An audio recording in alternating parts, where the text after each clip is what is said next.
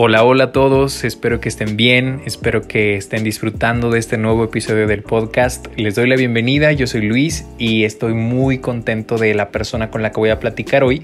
Ella es terapeuta de programación neurolingüística y eh, se llama Aurora Soto. En realidad yo la conozco desde hace algunos años y no tienen idea cuánto esta mujer ha aportado a mi vida y las cosas que me ha enseñado y gracias a ella he logrado varias de las cosas que, he hecho en mi carrera profesional o, o, en la vida y me he convencido de que es muy importante creer.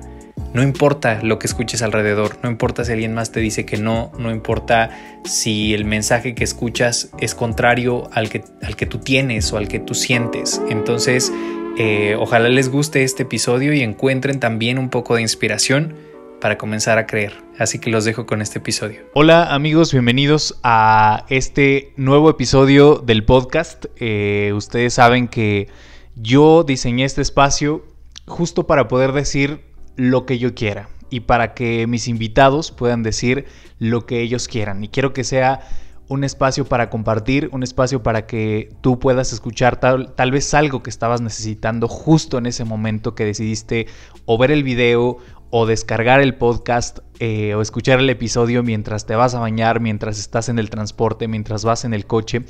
Y hoy tengo a una invitada que yo admiro mucho y que conozco desde hace un par de años. Eh, no solo la admiro por lo que hace profesionalmente, la admiro también por, por la actitud que tiene ante la vida y porque siempre que la veo está movida de un lado a otro, haciendo, eh, reacomodando, sonriendo, platicando. Auro, gracias por aceptar la No, no, no, Luis, muchas gracias por haberme invitado. Yo doy terapia de programación neurolingüística y soy licenciada en administración de empresas. Me di eh, a la tarea de estudiar. En muchas cosas soy autodidacta. En las escuelas nos enseñan historia, geografía, física, química, todo y nos enseñan un chorro de cosas que no nos van a servir de nada en la vida. Yo me he preguntado y lo he hablado en otros programas, a ver, ¿por qué no nos enseñan primero a ser felices? ¿Por qué no nos enseñan cómo trabaja nuestro cuerpo? Eso, el amarnos. Porque todos venimos a trabajar el amor. Todas esas personas que están dedicadas a la delincuencia, a transgredir, son personas con una falta de afecto, de atención, de cariño, de compañía y de mil cosas. Mira, yo en el trayecto de todos estos años, trabajando dentro de terapia he tenido de todo. He tenido rateros. gente que robaba autos. o sea, y que les decía, ¿por qué haces eso? Personas que consumen drogas. No nos damos cuenta, es esa falta de amor que tenemos primero hacia nosotros mismos. O sea, todas las acciones que nosotros tomamos en contra de nosotros, porque muchas de ellas son en contra de nosotros, vienen de una falta de amor. Claro, o sea, o de una falta de conciencia. Y a veces tenemos que pasar por eso para, para, llegar a un punto en el que digas, ya no más, ya no me permito más esto, ya no me permito más seguirme lamiendo las heridas y chillando por cosas que pasaron hace 30 años y eh, viéndome como un ser sin, sin fuerza, sin la capacidad de autosostenerse y de brillar otra vez. ¿Cómo, qué es lo que tiene que pasar para que uno un día se plante y diga, ya no más? Mira, yo creo que es ahí, yo creo que es ahí cuando se despierta tu conciencia y dices, ¿tiene caso sufrir por aquellos que amo y que no me aman a tal magnitud como los amo yo? O sea, no puedes vivir enterrado en el dolor y en el sufrimiento. O sea, ¿por qué? Porque estamos viviendo en el pasado. Es verdad, todos vivimos del pasado porque son los cimientos del, presente. Un día yo dije, ya me cansé de sufrir. Yo he sido una mujer de mucha lucha, tú conoces parte de mi historia, te, o sea, y la verdad de las cosas llegó un momento en que dije, yo no soy feliz, ni porque tenga mi marido, ni mis hijos, ni nada. Yo tengo que aprender a ser feliz por lo que soy yo. Y entonces empecé a cambiar mi manera de pensar. Esto me ha costado muchos topes, Luis. ¿Cómo tú te das cuenta que una de tus misiones de vida era ayudar a otros, escuchar a otros, poder a lo mejor ver cosas en la gente que ni siquiera ellos mismos eran capaces de ver, ¿no?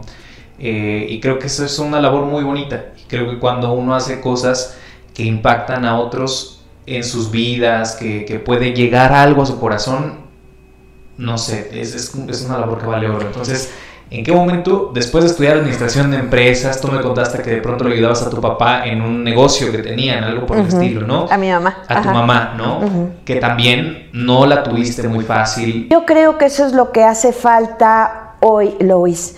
El despertar corazones, el abrir conciencias, el ser pacientes, prudentes, amorosos, cariñosos, dados.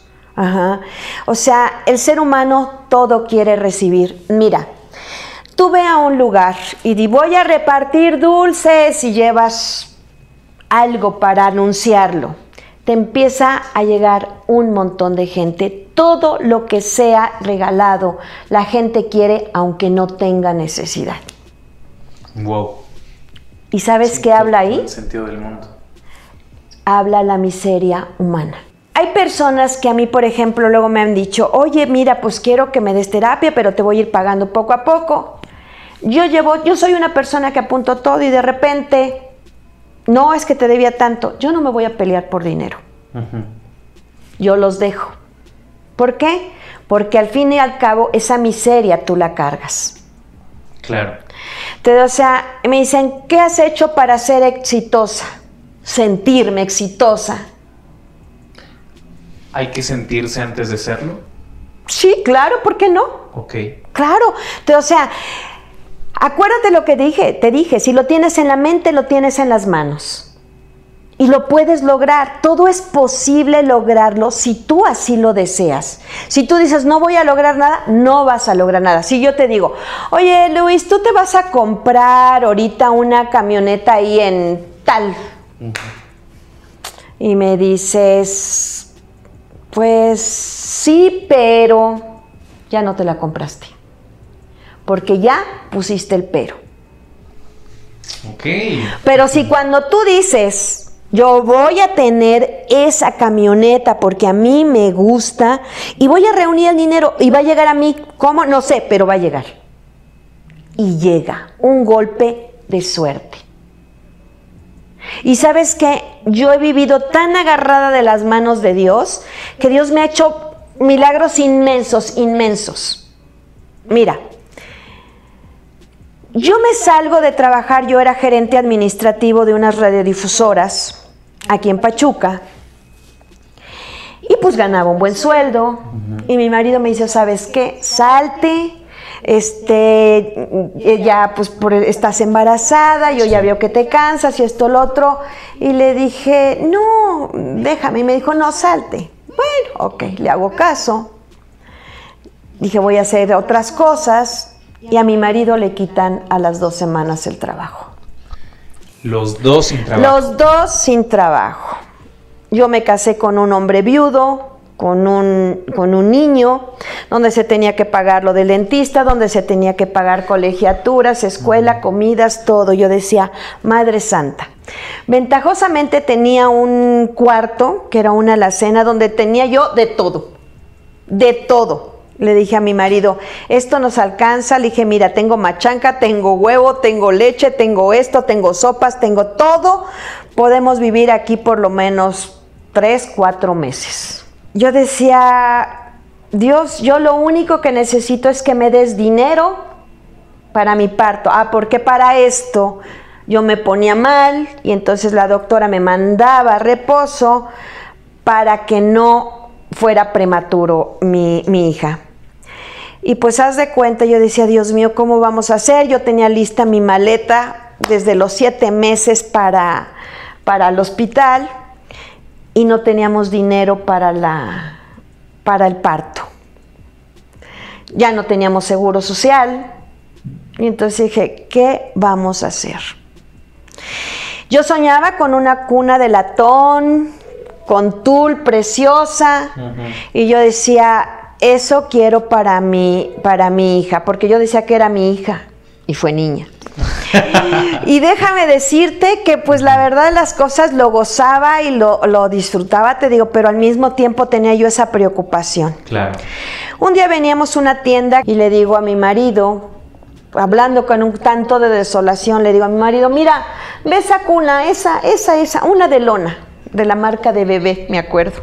Esa, esa, la azul, ve cuánto cuesta. Ajá, para ver si nos la llevamos. Y voy, llevo la mano extendida y pongo la mano sobre un botadero. Y digo, o me pusieron, ¿no? La mano. ¿Qué crees? Una portachequera. Todos los cheques firmados, un cheque al portador y dinero. Entonces le digo a mi marido, era un botadero de peines. Entonces le digo a mi marido, ay, le digo, mira lo que me encontré, pero yo le abaniqué los billetes. Y entonces me dice mi marido, ya vámonos, por favor. Y le dije, no, si oyes que lo vocean, avísame. Firmó mi voucher, y me dice mi marido, ten las llaves, vete al carro, por favor. Le dije, nada. Y me dijo, no, vete al carro, por favor. Él muy nervioso. Haz de cuenta, llego, yo abro la cajuela del coche, me subo con el niño al, al, carro y estoy en el carro, mi marido ya llegó y entonces de repente me dice, ¿y qué pasó? ¿Cuánto es? Le dije, ay, no lo he contado. Uh -huh. Me dice, a ver, cuéntalo. 100, 200, 300, 500 mil, 2 mil, 12 mil, 13 mil, 15 mil, 30 mil pesos en efectivo. No lo puedo creer. Uh -huh. Tuve para mi parto, compré la cuna de latón. Entonces, yo he tenido muestras, Lois, maravillosas en mi vida de una presencia divina. Pero hay que creer. ¿no? Exactamente. Creer se llama fe. Que creo que es algo que a muchos nos, fal nos falta ejercitar, sobre todo a la gente joven. Mucho, mucho. Y bueno, perdón que te interrumpa. No hay. Yo, yo lo que quiero es sacar lo máximo que pueda de toda la gente con la que platico y compartirlo. ¿Tú qué le podrías decir a la gente que hoy está escuchando que a lo mejor está pasando por un momento difícil, que a lo mejor pues, no sabe mucho para dónde ir, que acaba de perder su trabajo, no sé. ¿Cómo ejercitamos esta habilidad de creer, de tener fe, incluso cuando no vemos las cosas? Mira, yo creo, y te lo dije, es una actitud que tenemos que aprender a manejar y que tenemos que enseñar a los pequeños a trabajar desde eso, desde niños. Porque si nosotros nos habilitamos a ser triunfadores, a pensar, o sea, Dios tiene algo destinado para mí. Todo en la vida pasa, aún la peor cosa pasa. Podrás tener mil personas que te vengan a dañar pero les voy a decir algo también, también eso pasa, también eso se deja de sufrir. Pero, o sea, el sufrimiento no tenemos por qué hacerlo prolongado. Sí, lo vas a, vas a sufrir ahorita cinco minutos, dos días. Que también es sano llorarlo. ¿no? Claro. Sano o sea, hay personas que no saben soltar. Oye, ¿cómo te va? Muy bien. Siempre les va perfecto. Y de repente, chum, pues es que sabes qué, no tenía ni para comer. O sea, ¿por qué no eres capaz de decirle a tus amigos entrañables, oye, sabes que estoy mal de dinero, necesito? Me hace falta. Mira. Reconocernos vulnerables. Exactamente. También. Cuando nosotros nos podemos reconocer, o sea, vulnerables, pero también poderosos, uh -huh. estamos creando ese equilibrio en nuestra persona. No todo puede ser totalmente malo ni totalmente bueno. El mundo tiene que ser un equilibrio. Velo. Todo lo que está sucediendo en el mundo. Entonces, es creer, tenemos esta posibilidad en las manos y no nos damos cuenta. Y yo creo que es algo que debe aprender, deben aprender muchos, muchos padres, porque realmente de ahí aprendemos muchas cosas los primeros años de nuestra sí. vida. Entonces, ¿qué pasa? Siempre es como, mmm, seguro vas a reprobar otra vez. ¿no? Niñez mm, es vida. Vas a no sé qué. O sea, desde el inicio ya hay una descalificación por parte de tus padres que después se vuelve una descalificación tuya, ¿no? Mira, niñez es vida. Pero se puede cambiar. Claro que se puede cambiar. O sea, por eso te digo, no te puedes atar al, al- al- al pasado, porque te, Claro. te- o sea, me- pena- permaneces encadenado. Sí. Ajá. Te- Ajá. O sea, si haz de cuenta, tu papá te dice, ay, vas a ser una burra si no estudias. O tú siempre burro, o sea, repruebas, tú o sea, ay, siempre te sí. pasas, siempre pierdes el Eres dinero. un flojo, Sí. eres una tonta, eres esto, eres Híjole, lo otro. sí, pero, sí, o sea, los, los papás somos programadores. Es que es lo primero que escuchas. Programadores. Es que Mira, el cuerpo habla en todo lo que trae. Sí. Todo, todo, todo. Tú lo sabes, yo el diagnóstico de una persona la saco a través de su cuerpo. Eso me impresiona. Entonces, o sea, y haz de cuenta, a veces me dicen, ay, pues es bruja. Pues sí, soy media bruja, ¿verdad?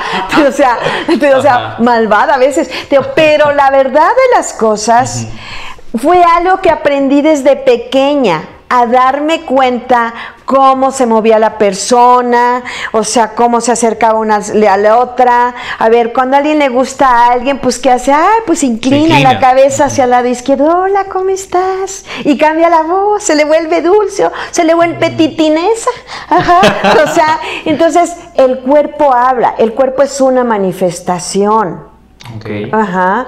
Entonces, tenemos que aprender a darnos cuenta que tenemos que cambiar muchos conceptos en nuestra vida, de ya. O seguimos a lo mejor culpando a nuestros padres por cosas que hacemos hoy. Ah, claro. O sea, ya. Mira. Sí, sí, sí es una realidad que nos enseña en los primeros años de nuestra vida, que aprendemos mucho de ellos, que muchas de las de los traumas y cosas las traemos justo Por nuestra relación con supuesto. nuestros padres.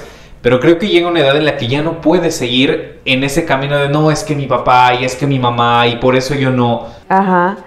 La gente que está alrededor tuyo va a ser muy importante, sobre todo cuando es tu familia. O sea, pero va a llegar un momento en que si son tus papás, pues tienes que salir del ámbito de tus padres para volar, para ser tú, para vivir tu propia historia. O sea, me decía una amiga hace algunos años, me dice, Aurora, ¿cómo me doy cuenta cuando ya me gradué como madre? Le dije, cuando sueltes a tus hijos, tus hijos se van y nunca regresan a tu casa. Parte dolorosa, ¿eh? O sea, pero haz de cuenta y me dijo, un día me habló y me dijo, ¿sabes qué, amiga? Estoy reprobada. Le dije, ¿por qué? Le dije, ¿estás estudiando? Me dijo, no. Dice, fíjate que mi hijo se divorció y se regresó a la casa. Le dije, mándalo a vivir fuera de tu casa. No, pero ¿cómo le voy a decir? Le dije, tú eres la primera persona que lo estás anclando para que no sea él.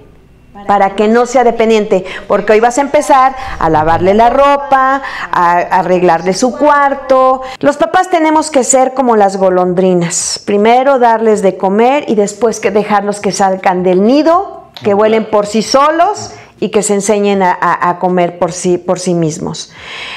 Los papás siempre vamos a estar ahí cuando los hijos necesiten. Auro, ya para ir finalizando, me gustaría que nos hablaras un poco de la programación neurolingüística, cómo funciona, cómo puede impactar en la vida de las personas. Primero, la programación neurolingüística, ¿qué es? Neuro, cerebro, lingüística, lengua. Pensamiento y palabra. Pensamiento y palabra van a crear acción. Sí. Acción va a crear un hábito. El hábito crea una costumbre y la costumbre es tu destino. Por lo tanto, vas a hacer lo que piensas y aquello que hablas. Las palabras mágicas de programación neurolingüística son si puedo, es fácil, lo voy a lograr. Si tú a tu cerebro le impones si puedo, es fácil, lo voy a lograr, si puedo, fácil, lo voy a lograr, si puedo, es fácil, lo voy a lograr, bloques de tres por tres veces al día durante 21 días seguidos, Sí. crean impacto en tu cerebro. La programación neurolingüística nos recibe mandato en no. Si tú a un niño le dices, va con un plato y le dices, no vayas a tirar eso, ¡chum! Lo tira. ¿Por qué? Porque el cerebro no recibe mandato en no.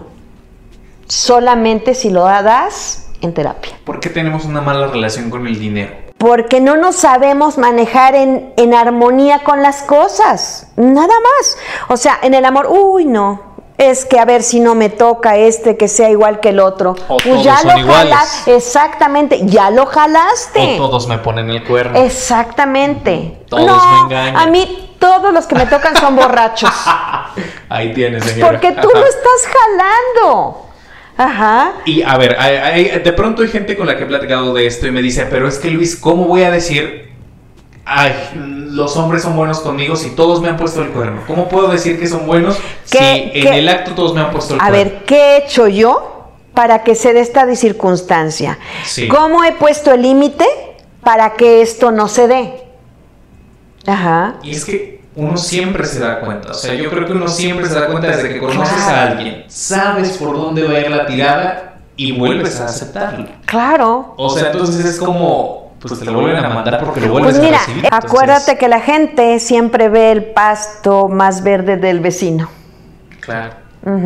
Y siempre vivimos criticando a lo mejor al que esté enfrente, te o sea, como la mujer, ¿no? Que dice, veía por la ventana y decía, ay, a la vecina le voy a enseñar a lavar sus sábanas y le voy a pasar de mi jabón porque siempre deja las, las, las sábanas muy percudidas.